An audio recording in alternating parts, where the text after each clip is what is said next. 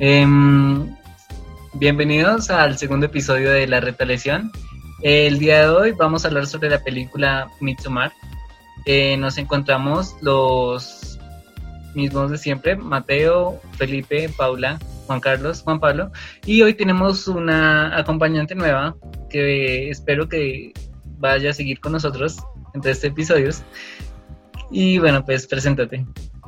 Eh, buenas tardes, mi nombre es Valeria González y hoy tengo el gusto de acompañar al grupo de La Retaliación a hacer distintos podcasts eh, sobre distintos temas. Sí, Valeria. Eh, bueno, pues, ¿qué les puedo contar sobre la película? Digamos que la película va a hablar sobre una especie de festival en Suecia, al cual van a ir unos estadounidenses y entre el cual vamos a tener a nuestra protagonista que se llama Dani, la cual tiene un novio que se llama um, Christian y pues digamos que su relación no está muy bien en ese momento. También como antecedentes podemos decir que pues Dani em, no hace mucho se le había muerto la se suicidó su hermana y de paso pues mató a los papás con monóxido de carbono. Entonces pues digamos que no está muy bien emocionalmente en ese momento. Y ellos van a ese viaje, a ese festival por un amigo de Christian, porque él es de Suecia, entonces es como que él los invita digamos, a ir al festival y bueno, eso es como lo básico. Eh, sobre otros, ah, digamos, otros temas, eh, otros aspectos, perdón, em, pues podemos decir que em, fue bien recibida por la crítica. Eh, la película la grabaron en Budapest, aunque, aunque hable de Suecia, como tal la, la filmaron en Budapest. Y lo que el festival que se habla en la película y todo eso realmente existe y digamos que es algo bastante importante en Suecia. Digamos que es parecido, por hacer un paralelo, a lo que es el Día de la Independencia, independencia o una fiesta nacional para nosotros, por decirlo así. Em, y bueno, como tal, su género es de terror, suspenso, y creo que ya había dicho, o si no, el director es Ali ser un estadounidense también, pues como su último debut pues fue la película de Midsommar, el año pasado, en 2019. Y bueno, esto es más, básicamente lo que yo les puedo decir de aspectos técnicos de la película. Pues para continuar con los aspectos importantes de la película, eh, Midsommar eh, significa pleno verano. En la película, ¿puedo hacer spoilers? sí, tranquila. Eh, en la película nos hablan sobre mm, el verano, que es básicamente, bueno, metafóricamente es la época entre eh, un año y 17, 18 años, perdón, y los 18 años. Eso es el verano, el pleno verano. Es decir, el Midsommar en sí, esa palabra significa pleno verano, es decir, la plena niñez, donde se conoce el mundo, donde se conoce la naturaleza.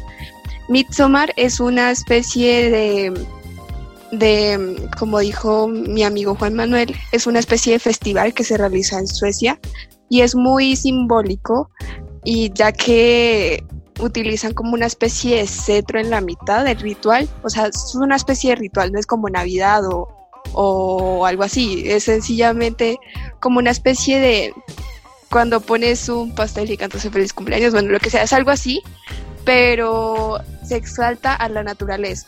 Midsommar es una película bastante interesante porque el final es abierto, entonces da como especie a muchas interpretaciones. Y la verdad yo considero que al final cuando Dani sonríe, con las flores y, su vestido digno de rituales de Midsommar. Y está feliz. Y entonces como, ¿por qué rayos está feliz luego de todos los sacrificios que han pasado en las escenas anteriores? Y entonces yo me puse a analizar y me di cuenta de que ese es el significado de Midsommar. Porque Midsommar es unirse con la naturaleza. Midsommar es el pleno verano donde tú conoces a tu naturaleza, a tu entorno. Y lo que Dani quería quería hacer era dejar al lado su pasado, dejar al lado todo lo oscuro que, que ella tenía, su familia, lo de su hermana, eh, lo de su relación súper fallida con, con Christian. Ella quería dejar al lado todo esto y con los sacrificios ella sentía que había dejado eso atrás, o sea, que ya, que ya todo había pasado, que no hay nadie, ningún ser que, que, pues, que le recuerde a ella lo que pasó antes. Pero si sus amigos o bueno, las personas que, ella quería, bueno, en ese caso creo que eran como dos, dos amigos que fueron creo que sacrificados, quemados, creo. Sí, uno fue quemado y el otro fue... bueno, fueron expuestos a resto de sacrificios, lo que sea. Em, bueno, al dejarlos atrás y eso, sintió que pues un alivio inmenso, yo, yo pongo eso como hipótesis, sintió un alivio inmenso dentro de, de ella y sintió que ya no eran parte de su pasado, sino eran parte de la naturaleza. Entonces yo creo que por eso se llama Mitsumar, porque literal cuando murieron, o sea, cuando, cuando se vuelven o cenizas o desechos o lo que sea, están siendo parte de, están empezando a ser parte de otra cosa, que es como la naturaleza, está el término naturaleza, que pues es básicamente todo para esta cultura sueca. Y, y ya, eso quería decir en cuanto a lo, lo teórico de Midsommar. Y ya. Em, respecto a lo que tú dijiste de la naturaleza, pues yo quiero decir que em, digamos que es, es, la naturaleza juega un papel muy importante porque lo que son las flores, como tú dijiste, eh, los árboles, en sí también las construcciones de, digamos, de esa secta, pues de los que hacen el festival, por decirlo así, es algo que sí juega, tiene bastante importancia y pues yo creo que lo considero como algo que caracteriza a la película, aunque pues no sé si me estoy, estoy preguntando. La cosa es que mm, como que uno ve eso y identifica la película de uno, eso es lo que quiero llegar. Y bueno, ahora pues díganme ustedes em, qué tal les pareció la película, si les gustó o, o, no. Pues en mi caso, yo con mi mamá Mateo. Pues yo sé que Mateo va a decir como que no. Pablo, hágale. hágale, Pablo, hágale. Si insistes, Mateo. Pero no, yo creo que al principio la película estaba muy lenta. Al principio como que la película se concentraba mucho como en el personaje, pero como que era eso y ya, uno entendía la historia, pero como que ya simplemente en el principio yo veía como que una chica que tenía un novio y estaba en un momento muy triste y que por eso no terminaba. Pues sin embargo, cuando la película iba avanzando, como que en la hora algo, ya como que se volvió a poner un poco interesante, porque hasta inclusive en el principio ya estaba un poco muy aburrida, muy igual, y ya cuando se iban a viajar, pues ya se volvió como, ya como que uno comienza a decir como que la historia va a ir por acá, aunque era una historia muy loca también. Es una... Sí, eso en parte tiene sentido, porque como que uno, pues primero inicia con ese cuadro, ¿sí? Aunque si ustedes ven bien el cuadro, el cuadro les va a resumir la película. Pero bueno, eh, inicia y después como que sale un bosque en invierno y todo eso. Y sí, eh, digamos que es una atmósfera como muy monótona inicialmente. Pero pues yo creo, yo pienso que eso lo hacen como por eh, contextualizarlo uno de, de, cómo está viviendo Dani su vida de cierta forma. Sí, como para darle ese significado siniestro a la película. Es que esa película básicamente es como cuando tú estás viendo como un cuadro clásico y hay muchísimos, muchísimas personas dibujadas en ese cuadro y tú, tú te mueves y sientes que te están mirando. Es literal ese sentimiento. Es como... La película es como inquietante, no tanto... sí, sí, es, es inquietante, sí. sí. Y nada, eso. Pues sí, por lo menos yo en un primer plano, pues se habla es como tal del asesinato y los problemas que tiene Dani en su entorno familiar. Pero cuando ya se van a la comunidad de Pelé, pues no sé, digamos, yo decía como de pronto va a ser como una reflexión o algo así. Y si se dan cuenta, digamos, en la parte cuando se hace la primera ceremonia y el primer sacrificio, cuando se lanzan las dos personas del monte, ahí tú dices como que la comunidad tiene sus creencias como muy marcadas y va, va como por otro lado la película, no sé. De hecho, otra cosa. De hecho, cuando las dos personas se lanzan, ahí es cuando la señora, la señora que estaba ahí, cuando los dos, cuando el hombre y la mujer se querían ir, la señora llega y les dice que esto es como para cerrar ciclos, lo cual se relaciona también con lo que dijo Paula. Bueno, ya viendo todo eso, ahora sí entro yo creo que soy el único acá presente que sinceramente no le gustó nada la película. Bueno, no, no, puedo decir no le gustó nada, pero ah, yo sabía Pablo. Eh, pero, o sea, como lo digo, no es una película que yo recomendaría.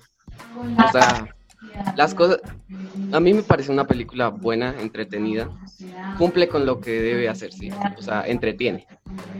Pero de ahí a más allá, no, no me parece. no la recomendaría. Si la quieres ver por curiosidad, pues dale. Pero pues hay cosas que no me gustan. Por ejemplo, el inicio. El inicio nos muestra a Dani, Dani sufriendo por la muerte, el asesinato de sus padres y el suicidio de su hermano. Hay una cosa en el cine que pues, bueno, no estudié cine, estoy en el colegio, así que gracias. No me va a hacer acá el experto, pero sé que si hay algo en la película es porque el director lo quiso así. La cosa es que la película es para todo público. Bueno, no todo público, pero la gracia es que el público en general entienda lo que se está diciendo. En la película nunca se nos especifica cómo mueren los padres o la hermana. La cosa es que tú no tienes que leer una descripción o investigar algo para saber qué pasó. O sea, no me parece que esté bien. O sea, sí, no sé. Eso es lo que yo opino en un inicio. Yo, no creo con usted, Mateo. Porque es que la película tiene que tener como sus curiosidades y como que verlo en un principio, pues a lo mejor no, pero en una segunda sí. Y eso lleva a que la película en parte también desencadene en análisis por YouTube otras cosas. Sí, pero es que, o sea, lo hace más interesante por mi lado. No, pero es que no es que sea más interesante porque es que eh, las películas están para que un público general lo entienda. O sea, no un cualquiera va a Pues no un público general, no un público general. Pero entonces estás Varias películas están segmentadas por su público. o sea, mira, tú no vas a ver, no sé, eh, no sé, la película está de Dragon Ball y no, o sea, no todo el mundo va a verla, solamente las personas que están interesadas. Bueno, sí, pero es que yo no estoy diciendo eso, o sea, yo estoy diciendo que básicamente yo siendo un espectador común, como rayos iba a saber que los, la hermana había muerto por monóxido de carbono? O sea, es que eh, eso, eso también lo quería decir. Y es que como que no es esa película normal que uno la ve y ya es como bien, sino que uno tiene que estar pendiente de los detalles. Como les dije al inicio, al inicio nos va a contar toda la película. Digamos que puede que uno no lo note la primera, pero una segunda vez uno puede ver que en un momento como que la hermana dejó prendido, no, los bomberos apagan los carros, los carros de, de la familia. Y esos carros están conectados a, a, unos tubos amarillos y pues de ahí es que uno dice, no, pues se murieron por el, el humo del carro monóxido de carbono. Entonces como que uno no, no, se da cuenta la primera. Y lo otro que también Mateo dijo que no le recomendaría, en parte es cierto, porque como que el primer choque que uno tiene cuando uno, la, la primera reacción es como, que acabo de ver? Es muy fuerte, digamos que... Sí, es muy perturbadora. Y todo eso, sí. Entonces Mateo en ese sentido tiene razón. Y en eso, bueno, en eso sí les doy la razón. El, el director lo hace muy bien manejando este tipo de cosas. Eh, las muertes son muy novedosas, o sea, drogar prácticamente a alguien hasta el límite para que quede parapléjico, mi admiración, me gusta. Pero, ah, otro detalle que, o sea, tengo que, y creo que es lo que la crítica más ha aclamado, es que se dice que es una película de terror y se desarrolla de día. Eso es algo, pues, que ya ustedes darán sus opiniones, pero me parece algo genial, ¿no? Novedoso, por decirlo así. Pues sí, sí. ¿Para qué? Pues, pero sí.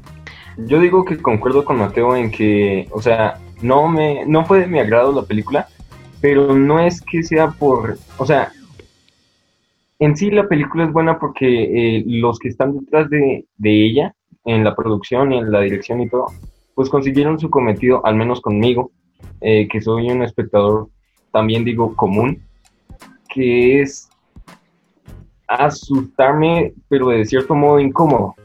O sea, me explico. La película siento que exprime el suspenso y lo muestra en su esplendor.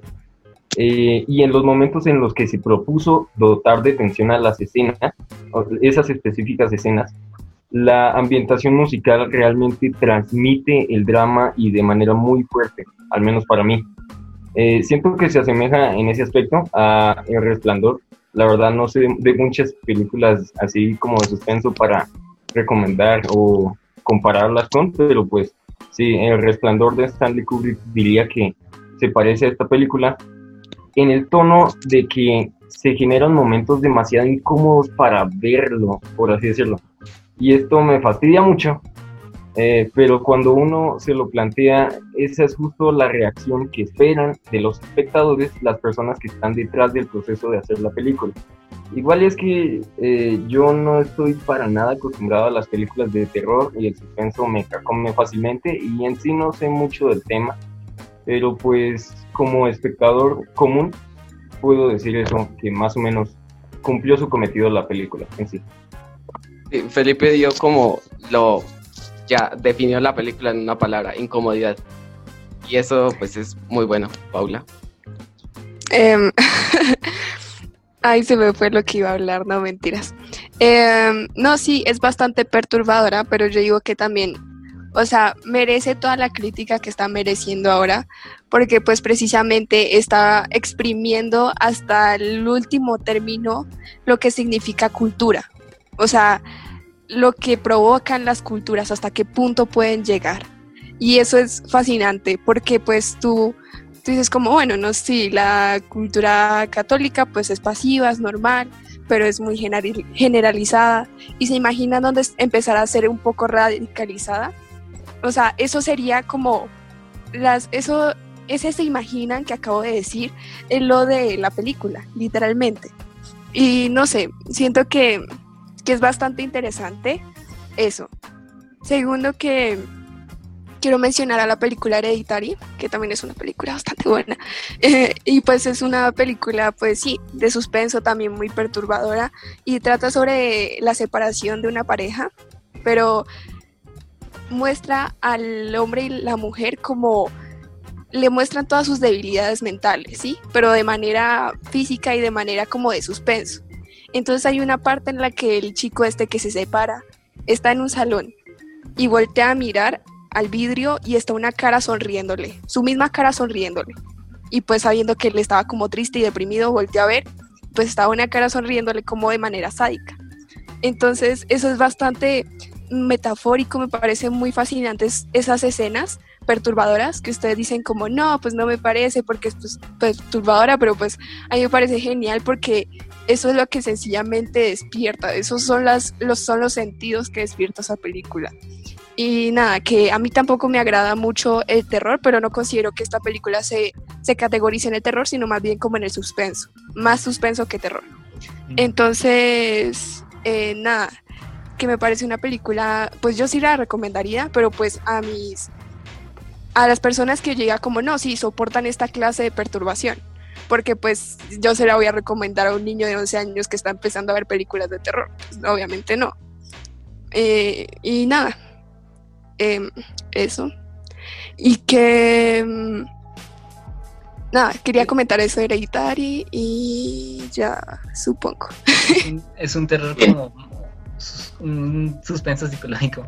Bueno, ahora sí. Eh, espera, antes de eso. yo quería decirle que se parecía mucho a. O sea, lo que dijo Felipe es cierto, se parece mucho a la de El Resplandor. Inicia, también cuando inicia, hay una toma donde la cámara se gira 180 grados y yo dije, eso es el resplandor. Pero bueno, ahora sí ya. Eh, profe, voy, la palabra. Eh, bueno, yo quisiera resaltar, digamos, un poco lo, lo que comentaba Paula, porque yo no sé si esta, o sea, digamos, me dice que es una película de terror, pero yo la veo también un poco más hacia el lado del suspenso. Eh, el terror de pronto se cataloga por las muertes, por las desapariciones, porque generalmente en las películas de terror uno siempre ve que hay un grupo de estudiantes jóvenes que van a un sitio apartado y que empiezan a suceder una serie de cosas y termina con el asesinato de uno por uno. ¿Sí? En ese sentido, digamos que este, esta, esta película como que mantendría como ese ritmo, ¿no? El asesinato de eh, cada uno de los personajes o de los eh, protagonistas uno por uno, hasta que digamos que quedan eh, los dos eh, o, o, un solo sobreviviente. ¿sí? Aquí, pues digamos, en el caso de la película, pues sucede lo mismo, ¿sí? Y eh, queda una sobreviviente, que pues es la protagonista, ¿no? Dani, Dani se llama así. Y, pero sin embargo, no sé, yo no lo veo tan de terror. ¿sí? Aunque se dan las muertes, aunque se dan las desapariciones, digamos que no están esos giros inesperados que uno esperaría en las películas de terror, sino que al parecer uno como que va presintiendo qué es lo que va pasando, uno como que va eh, leyendo qué es lo que puede llegar a estar sucediendo, ¿sí? En ese sentido, pues digamos que ahí hay una crítica que, que yo le veo a la película, es que la veía a veces como muy predecible, ¿sí? También eh, veía que eh, se desaparecían las personas, se perdían y como que todos decían, ah, bueno, y como que continuaban haciendo una, un, tránsito normal por la película. Y no sé, a mí me parecería que, debería uno ser como más sospechoso de lo que estuviera pasando ahí. ¿sí? Entonces, en, en ese sentido, pues bueno, primero, eh, mirar en dónde se puede catalogar más la película, si en una película de terror como tal, o más bien en una película de suspenso. ¿Sí? Esa, esa sería como mi primera inquietud con respecto a la película de Midsommar. Mm, tengo una, un sentimiento de ambivalencia con la película. No sé si me gustó y no sé si no me gustó. ¿Sí? Tal vez por, por esas dos cositas de las que hablaba, ¿no? O sea, porque en, en, algunos momentos uno eh, sabe que es como que lo que va a suceder. Igual, pues, eh, como lo comentaba muy bien Juan Manuel, hay unos, eh, a lo largo de la película, pues nos van mostrando como unos carteles, unos afiches, unos pósters, que pues van indicando el desarrollo mismo de la trama y de la película. Pues al principio eh, de la película, ¿sí? Eh, es la, la, la, historia de Dani, de la muerte de los padres, luego la historia de amor, ¿sí? Que pues la va a hacer Christian con Maya, ¿sí? Y uno ve como todo ese proceso de, en las en, como en los afiches eh, que van mostrando ahí a lo largo de la película, lo mismo lo que le va a suceder al oso, etcétera, etcétera.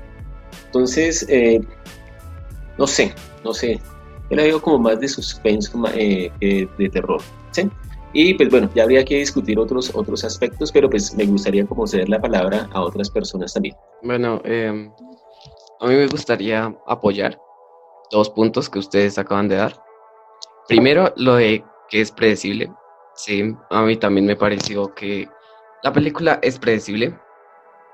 Desde un inicio, personalmente, yo sabía que ella iba a sobrevivir, o bueno, lo supuse, supuse, claro, todos van a morir, ella sobrevive. Um, por otro lado, lo que hablaba Juan Manuel de los planos, eso fue muy bueno. Hay un plano que no sé si ustedes se dieron cuenta, lo detallaron, pero es, creo que lo hace como dos veces tres, que eh, graban el espejo y que lo que se está mostrando es el reflejo del espejo. Bueno, eso pues me gustó. Y asimismo pues me gustaría seguir con mis puntos en contra. Como por ejemplo, eh, respecto a lo del terror, mm, hay una parte en la que Dani está, bueno, está drogada y entra a un cubículo de un baño y se ve una cara atrás de ella. Eso es algo que no me gusta. O sea, ¿tú cómo justificas esa cara? este es mi punto, no me critiquen, pero sí, o sea, sé que estaba drogada y pues las cosas así. Y si quieres, dale Juan, más refútame, pero a mí me parece un, eh, un, un, ¿cómo se dice? Una toma innecesaria que solo se hizo para asustar al público. O sea, no aporta nada, es mi punto. Lo mismo pasa con... Dale, Juan. Bueno, bueno. Em, pues yo quería decir que... Em, pues lo que la cara que se ve ahí como tal es como la hermana o algo así. Y entonces, pues, otra cosa que también quiero decir ahí es que em, en la película eh, la misma Annie va como que a echarse la culpa de la muerte de sus padres y, el suicidio de su hermana, ¿sí? Entonces por eso se le van a aparecer, por ejemplo, la cara ahí de, la, de la señora esta y los papás cuando, cuando los viejos se van a votar, eh, los papás también aparecen ahí eh, también aparecen como cuando termina de bailar o algo así, bueno, no, no, sé en qué parte, pero ellos siguen apareciendo ahí, como que manteniéndole esa culpa de, de Adán y de, pues, de su muerte. Y es como que, sí, eso no se capta fácilmente, es la cosa, porque como que uno no se pone, no le da pausa a mirar a quién es, sino uno dice como, ¿por qué, una cara ahí? Qué susto, no sé. Entonces sí entiendo ese punto, es incómodo. Sí, entiendo, entiendo lo que dices, Juan. Mm, Mira, por ejemplo, yo no había caído en cuenta y eso es un factor que no me gusta de la película, ya lo había dicho. O sea, la hermana literalmente está en pantalla menos de un minuto, 30 segundos, y esperan que reconozcamos la cara. Bueno, no sé, tal vez solo era un screamer para asustarnos y eso es algo desesperado desde mi punto de vista. Lo mismo con este, el niño, que ya se desarrolla la, la trama y hay un niño con deformidades en la cara eso me parece un factor muy desesperado. O sea, ¿cómo lo digo? No me parece, no aporta nada a la trama y em, está ahí como para asustar, como, uy, es feo, qué trauma. No. sí, como que eso solamente se hizo para los cinéfilos que investigan más allá. Porque, por ejemplo, si te das cuenta, en, en la película hacen referencia como al sacrificio y ahí pues hacen muy mucho énfasis en la sangre, ¿no? Entonces pues ellos necesitaban una especie como de no sé cómo decirlo. Ellos necesitaban expandir su cultura. Entonces hacía referencia a la sangre como esa transferencia genética. Y ustedes no, no vieron como la parte en la que la chica esta le pegó en la en una nalga a este a este chico mientras estaban como bailando en la en la rueda. Pues Ah, no sí, sé. le da pues, una patada. Sí, sí, sí. Sí, entonces como que ahí intenta como ella intenta llamarle como la atención e hipnotizarlo como para que tengan relaciones sexuales y tengan descendencia con esa cultura.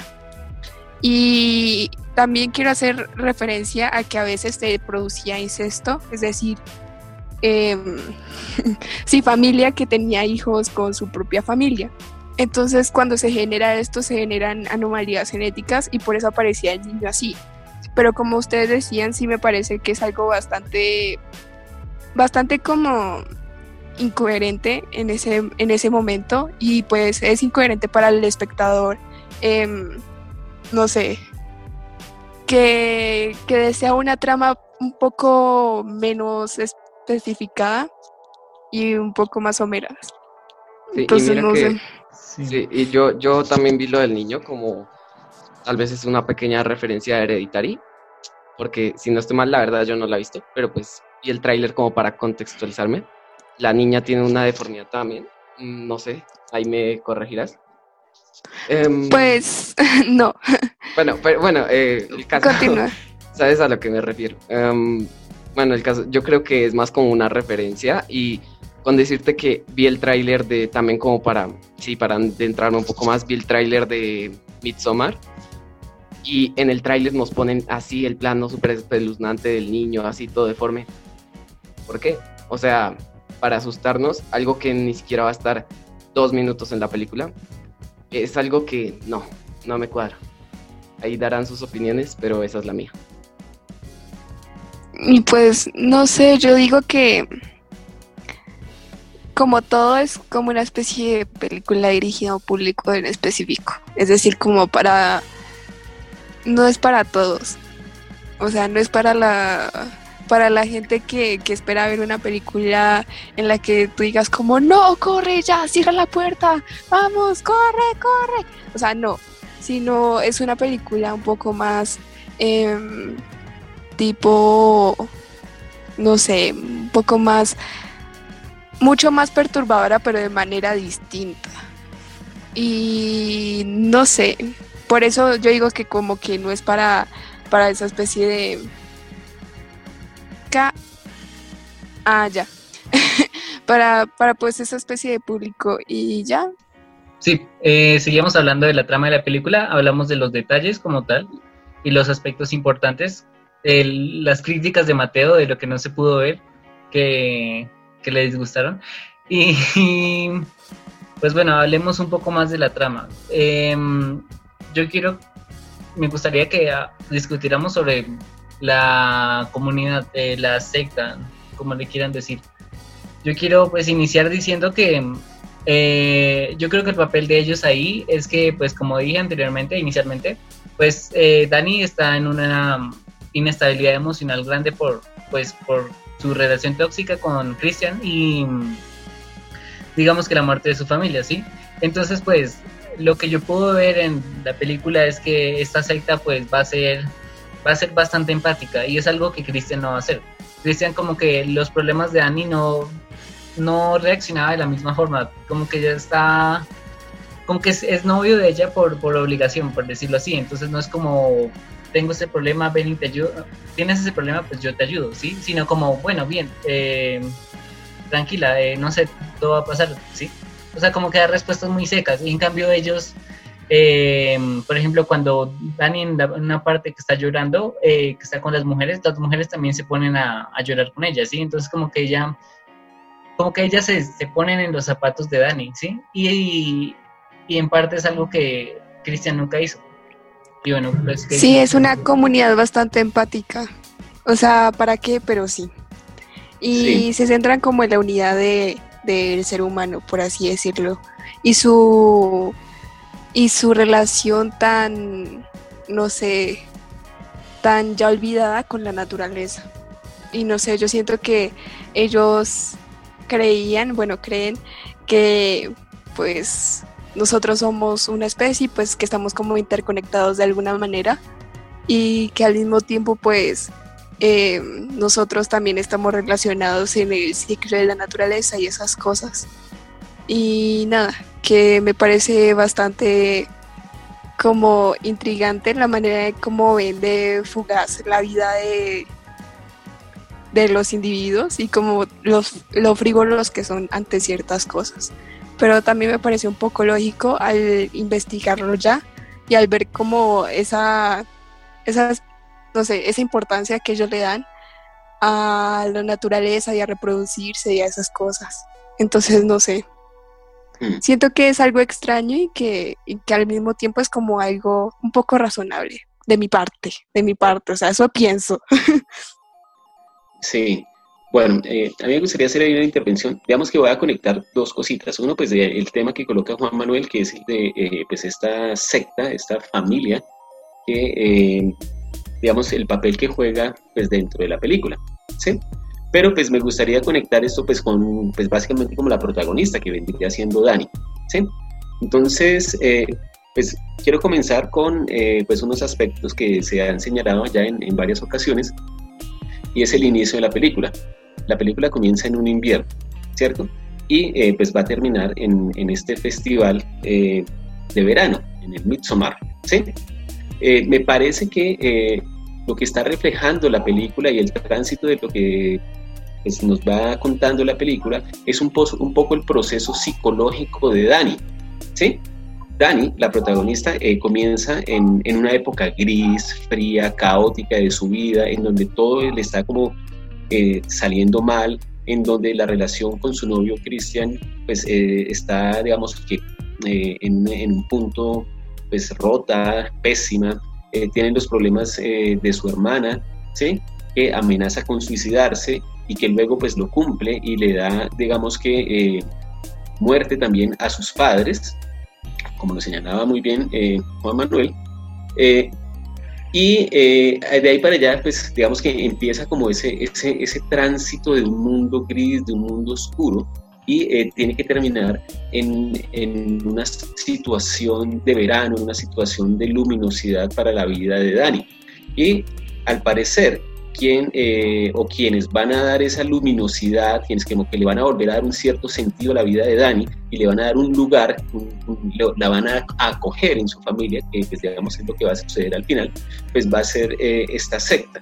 Entonces me parece que la película marca ese, ese tránsito de soledad en el que se sentía Dani para, eh, y de invierno para llegar a un verano de eh, calidez, de, eh, en donde la coge una familia, ese sentido de familiaridad y en donde ella empieza como a sentirse un poco como identificada. Digamos que por eso pues la, la, la última decisión que ella tiene que tomar en la película, ¿sí?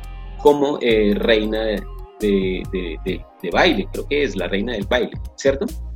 Entonces, ahí hay un tránsito, me parece que eh, hay un tránsito eh, de, las, de la psicología de la protagonista, ¿sí?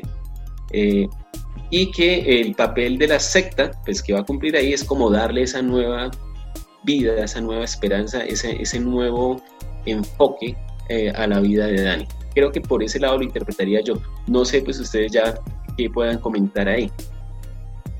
Pues sí, yo realmente concuerdo con eso, porque lo que hemos dicho siempre eh, empieza con el entorno familiar problemático de Annie y al final ella termina cambiando su mentalidad de una forma radical y termina sintiéndose de alguna forma, o sea, se podría decir que en un principio ella se le hubieran dado la decisión de si matar o no a Christian, se hubiera sentido culpable o mal.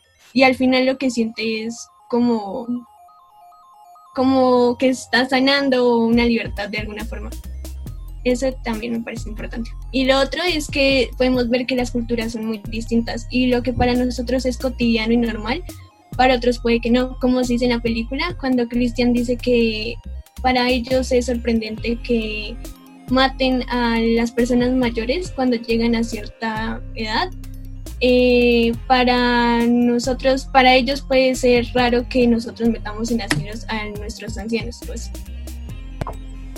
Sí, pues no sé, o sea, e-, ese dato la verdad me interesó, porque las reacciones de las personas, así como al ver esos sacrificios y todo, fue como prácticamente manifestando sus culturas y pues el choque que, que hay ahí entre culturas. En, parte me pareció algo tétrico, obviamente porque pues nuestra cultura es diferente y pues eso, e-, ese es el punto que plantea la película. Pero pues también me puso a pensar que pues sí, o sea, las comunidades antiguas eh, hacían esto de manera común y lo miraban como si estuvieran haciendo el bien y siento que de ponerse como en los zapatos de las diferentes culturas, cambiaría la percepción del bien y el mal y en sí se transforma el concepto de cuánto valoran la vida las diferentes culturas y pues sí, todo lo que rodea a, a este tema. No sé qué piensan ustedes. pues a mí me pareció... Uy, Juan Manuel. Hola. ¿Cómo estás? no, pues a mí, a mí también me pareció interesante, pero pues en un principio ellos dijeron que lo habían tolerado pues porque era al final otra cultura y pues son antropólogos. Y pues yo lo asimilé en este contexto actual como con esas tribus o culturas que se ponen platos en los labios, que no sería tan extremo como lo que hacen ellos, pero que sin embargo serían cosas a las que no accederíamos nunca, ¿sí me entiendes? Entonces, pues también en la actualidad, y no solo en las tribus antiguas, sino que actualmente también hay tribus que hacen cosas peores o tienen unos rituales muy salvajes con sangre y con cosas así.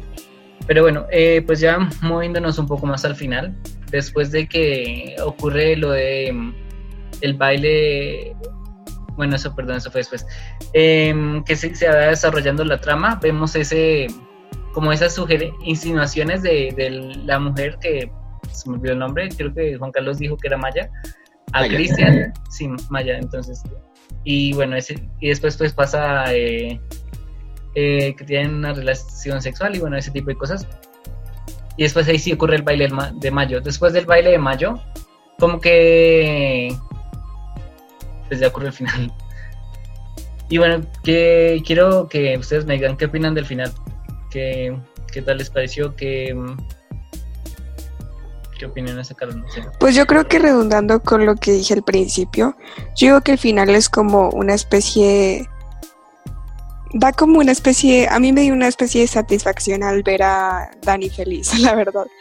Porque yo dije como, no, pues tiene, tiene algo que ver con lo, con lo que pasó, pues, y además porque como gracias a la empatía de esa comunidad, ya que, no sé, sé que sonará mal, pero a que logró olvidar su pasado gracias a las muertes de, pues, a los sacrificios, perdón, de sus compañeros o amigos de vida, no sé. Eh, pero bueno, o sea, lo que yo quiero hacer referencia es a que ella literalmente se liberó de su pasado, por así decirlo. Y como que se sentía por fin comprendida y sentía que, que, la, que la relación entre los humanos es muchísimo más diferente y que no es tan dependiente como se lo planteaban antes su familia, su hermana o su hasta su pareja y que es más bien algo algo más como, como lo que yo decía anteriormente también, que era como que todos estamos conectados de cierta manera y que por eso eran tan empáticos todos y por eso ella, ella como que sintió como un nuevo comienzo de su vida al final. Y pues no sé, me parece muy chévere. Sí, digamos, eh, ella al principio de la película no se sentía ubicada, no se sentía que pertenecía a ningún lugar. En este caso, claro, al final de en la película ella siente que pertenece o que es acogida por esta secta religiosa y digamos que eso pues digamos la motiva a tomar la decisión final. Lo que me preocupa de lo que dice Paula es que eh, a ella le parece, ella, eh, eh, si me corrige si te malinterpreté, pero estás diciendo que, que, que, fue positivo que murieran nueve personas para que Maya recuperara ese sentimiento de pertenencia o para que ella se sintiera feliz. Sí, dije que sonaría feo. No me hubiera gustado ser amigo de Dani entonces. Sí, perdón, yo intervengo ahí. O sea, creo que ese, cuando ella al final de la película, o sea, todos mueren y ella sonríe y ahí se corta. Um, creo que ese es el típico capricho del ser humano, que es como te voy a matar, o sea, supongamos alguien, em, eh, no sé, le están poniendo los cachos y pues lo descubro, entonces yo tengo ganas de matar a la otra persona y tengo ese deseo. Y pues ahí la, la, secta se le hace ese deseo realidad y pues creo que... Pues yo no creo que sea una sonrisa tan sádica, o sea, yo creo que es como una sonrisa de alivio, por así decirlo. No, yo creo que es una sonrisa de como me salí con la mía, o como, o sea, el universo conspiró a mi favor. Es que, ¿saben cómo yo lo interpreto? Yo lo veo es como que la película, bueno, tengo dos interpretaciones primero. Eh, la película como que significa la liberación de Dani de una relación tóxica y un nuevo inicio de su vida, ¿sí? Y pues yo ayer leí algo así como que el director literalmente dijo algo así como, em, a veces para sanar una herida hay que cauterizarla. Bueno, lo, lo hizo en sentido literal. Y pues la cosa es que es eso, sí, es la liberación de Annie. No está justificado matar a nueve personas para que... Eso es a lo que yo me refería. Como que es una liberación de su pasado, pero pues haciendo referencia a su pasado como, como ese dolor que sentía al tratar con sus amigos o con su expareja, bueno, pareja frustrada. Y no sé, como que es ese alivio de que ella por fin pudo, no sé, como... Eh, cauterizar esa herida como tú haces referencia. Pero ahora viene la segunda interpretación, ¿sí? Que pues, eh, pues yo pienso que puede que nada de esto haya pasado, ¿sí? Porque pues todo va bien, eh, de cierta forma, em, hasta que ellos llegan al campamento a Suecia, ¿sí? Y ahí prueban las drogas. Yo pienso que desde ese momento no hay que ver la película linealmente, porque como que si se dan cuenta se distorsiona el, la visión de Dani y como que el paisaje también se va distorsionando. Entonces, pues, una teoría mía es que puede que simplemente haya sido como un sueño de ella y que era lo que ya, lo que ya que significaba lo que ella estaba pensando, sí, que era librarse de esa relación. Así que puede que no haya muerto nadie, que solo ella haya sido un sueño, no sé, una alucinación por las drogas. Y que al, final el festival pues sea normalito y pues no sé. Y eso, hablando de, lo de las drogas, em, eso no me gustó de la película.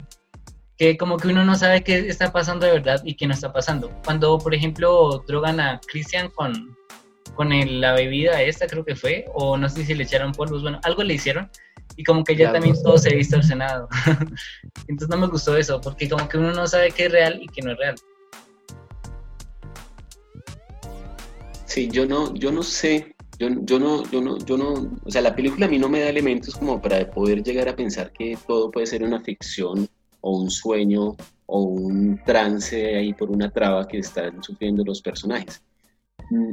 No sé, o sea, yo no, la, película no me da como para llegar a, dudar de que fueran hechos como pues reales dentro de la película, ¿no? Que sucedieran ahí como tal dentro de la película. Entonces no sé qué opinan los demás. Eso es como el final de Supercampeones. Pero um, eh, sí, es, es, una teoría, ¿no?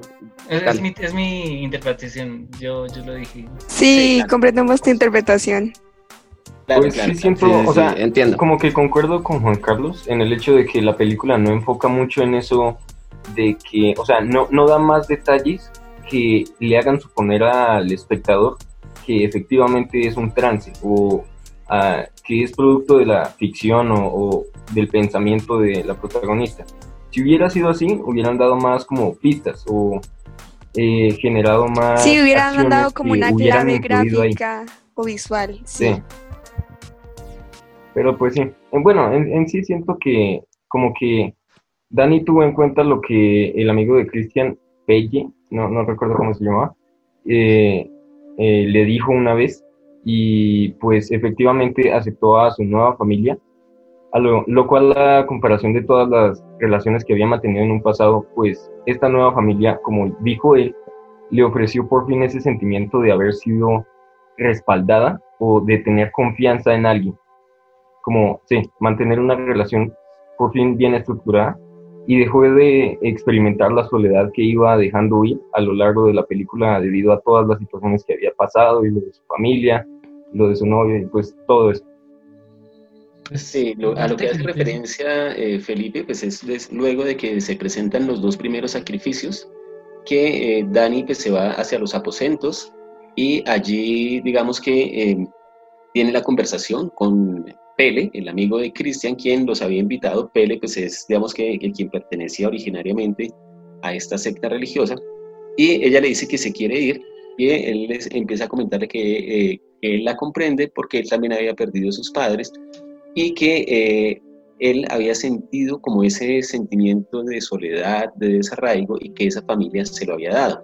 Ahí él le reafirma pues a Dani, o le afirma a Dani, perdón, que incluso ella era eh, la persona a quien, que más le interesaba a, Pele que estuviera allí. De pronto porque digamos que veía que tenía esa situación y que era la que podía llegar a ser captada mucho más fácil para la secta. ¿sí? Entonces, eh, claro, hay una, una identificación eh, en lo que le está comentando Pele, y es, oiga, aquí usted puede estar respaldada, porque aquí nada es de nadie, todo es de todos. ¿sí? Él dice que está en una comunidad en la cual pues nadie cuestiona qué es de quién o qué no es de, o qué cosa no es de nadie. ¿sí? Y ahí eh, como que ya empieza eh, ese giro, ¿no? Y ese giro pues luego se va a ver como reflejado cuando eh, Dani pues ve a Cristian que está sosteniendo relaciones con Maya y las demás chicas empiezan a sufrir con ella. ¿sí? Entonces es se comparte el dolor, se comparte la alegría, también a lo largo de, de, la película pues, se están compartiendo los hijos, la crianza, y en ese sentido pues yo creo que, que eso es lo que llevaría como a Dani a sentir esa, esa identificación con la secta, ¿sí? Se encuentra en una situación vulnerable también, ¿sí? Entonces yo no sé hasta qué punto, eh, eh, digamos, sea, eh, sea un final o, o sea, bueno, no un final, sino una relación sana la que se está estableciendo ahí, ¿sí? Porque de todos modos son, en el caso de Dani era una persona que estaba muy vulnerable. Y que gracias a esa vulnerabilidad se eh, refugia pues en esta secta. Entonces, eso también habría que como discutirlo. Sí, es como si dependiera de figuras familiares que en, las que podría depositar su confianza. En otras palabras, se, muestra a Dani como algo dependiente, Que, que, no es autosuficiente para como sentir confianza en ella misma y en ella misma pues sostener todos como los pensamientos que ella tiene, como, eh, sí, no sé, necesita que alguien la respalde para que se sienta como hecha, por así decirlo. Sí, para, para, para sentirse no en invierno, sino en verano. ¿Sí? Sí, en parte. Correcto, es esa psicología dependiente. Ya, en parte sí era como muy dependiente de Cristian al principio, pero en parte Cristian como que era buena persona, él no le quería hacer nada malo. El final con Cristian fue triste, no se lo merecía, creo yo. No, porque Cristian, o sea, Cristian no la quería, pero Cristian lo intentaba porque ella pasaba por un mal momento. Yo digo que le tenía era como lástima. No, sí, le tenía lástima. Pues, es como que como dijo Pablo, Cristian no la quería, pero Cristian quería seguir manteniendo esa imagen de un buen novio y lo hacía como por, por obligación, de cierta forma. por lástima. Celebró el cumpleaños y todo. Sí, pero obligado, porque pues Peli, Peli fue el que le dijo, le, le recordó a Cristian y su novia está cumpliendo años. Sí, ese, detalle, ese detalle en la película, disculpen, me parece que Pele le, o sea, le recuerda a Cristian, pero también lo hace como de una manera intencional, para que eh, Dani se dé cuenta de que eh, había sucedido de esa forma, de que Pele había recordado a Cristian de su cumpleaños, o para que ella se sienta un poco más desencantada, ¿sí? Y poder como captar a, Dani mucho más fácil para la secta. Eso pues me parece que pudo llegar a suceder ahí. Sí, como... También es otra, otra cosa rara es que también el sueco se fue hasta Estados Unidos a buscar a sus amigos y matarlos. Eso también por ese lado fue algo raro. porque, pues, porque sí. Es que yo creo que eso ya estaba planeado desde antes, ¿no? Porque pues eh, aparte de, de, Peli estaba el otro, el otro tipo que, que también pues Ah, sí. Era como, como ellos decían, sí, sí, sí, como ellos decían que era una peregrinación, que están en su peregrinación. Sí. Pues más bien esa peregrinación era como conseguir sacrificios. Sí, exacto. Posibles sacrificios. que, que sucio conseguir a los amigos para matarlos. Como, eh, sí. como si nos invitara a su finca y nos y nos matara a todos. Espere, ¿quién es el de la finca? El doctor Eh, Felipe. El Felipe, sí. Felipe es el que tiene. No, sí, es que pues yo leí y decía como que esa cultura eh, tendía a hacer sacrificios como cada, cada década y media o algo así, que hacía sacrificios por la naturaleza, algo así, no sé. Pero ¿De sí sé que es algo digno de la cultura esta, o sea, yo, ¿Pero de personas o de animales? no es que no sé, quiero es curiosidad. o sea, de, de, de, de Estudiantes personas, digo, estadounidenses. de personas, de personas. Alex. Pero bueno, pues. Entonces, al final, ¿la recomiendan o no? Yo sí, Pues yo sí la pues, recomiendo, pero pues como digo, como, como de 11 en adelante, De de 11 once años en adelante. Es que la primera hora fue muy aburrida. Estaba... Pues fue aburrida por los planos limitados y porque había poquísima luz. Pero luego como, porque como dice precisamente el profesor Juan Carlos, pues estaba en invierno Bueno, y sí. todo era muy melancólico y esas cosas. Sí. Y no, desolado, desolado en vez de melancólico. Bueno, eh, con respecto a si la recomiendo o no, lo- como lo, lo que decía al principio, ¿no? No sé, a mí no, no sé si la película me gustó o no me gustó. Hay elementos bien interesantes dentro de la película, pero eh, hay otros que no sé, como que me dejaron ahí un, un, un sinsabor, ¿no? Como cierta, lo que yo decía hace, al principio, ¿no? Como que es predecible, como que el, el terror no es tan terror, como que el suspenso no es tan suspenso, ¿sí?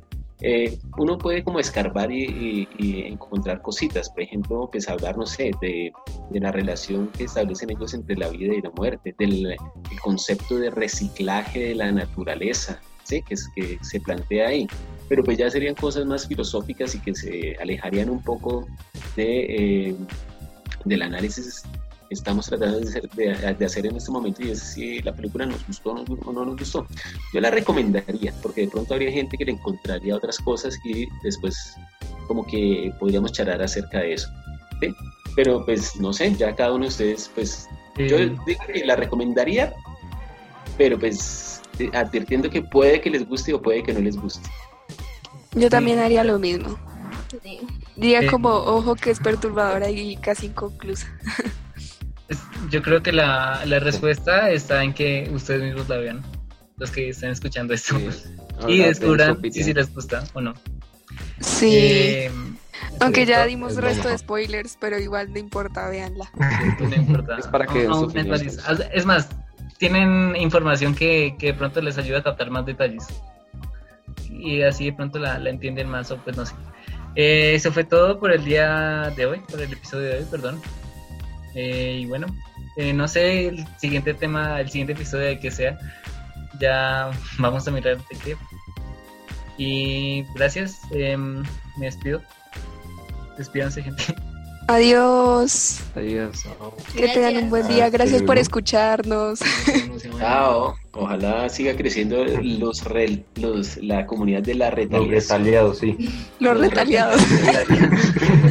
no los proletariados, sino los retaliados.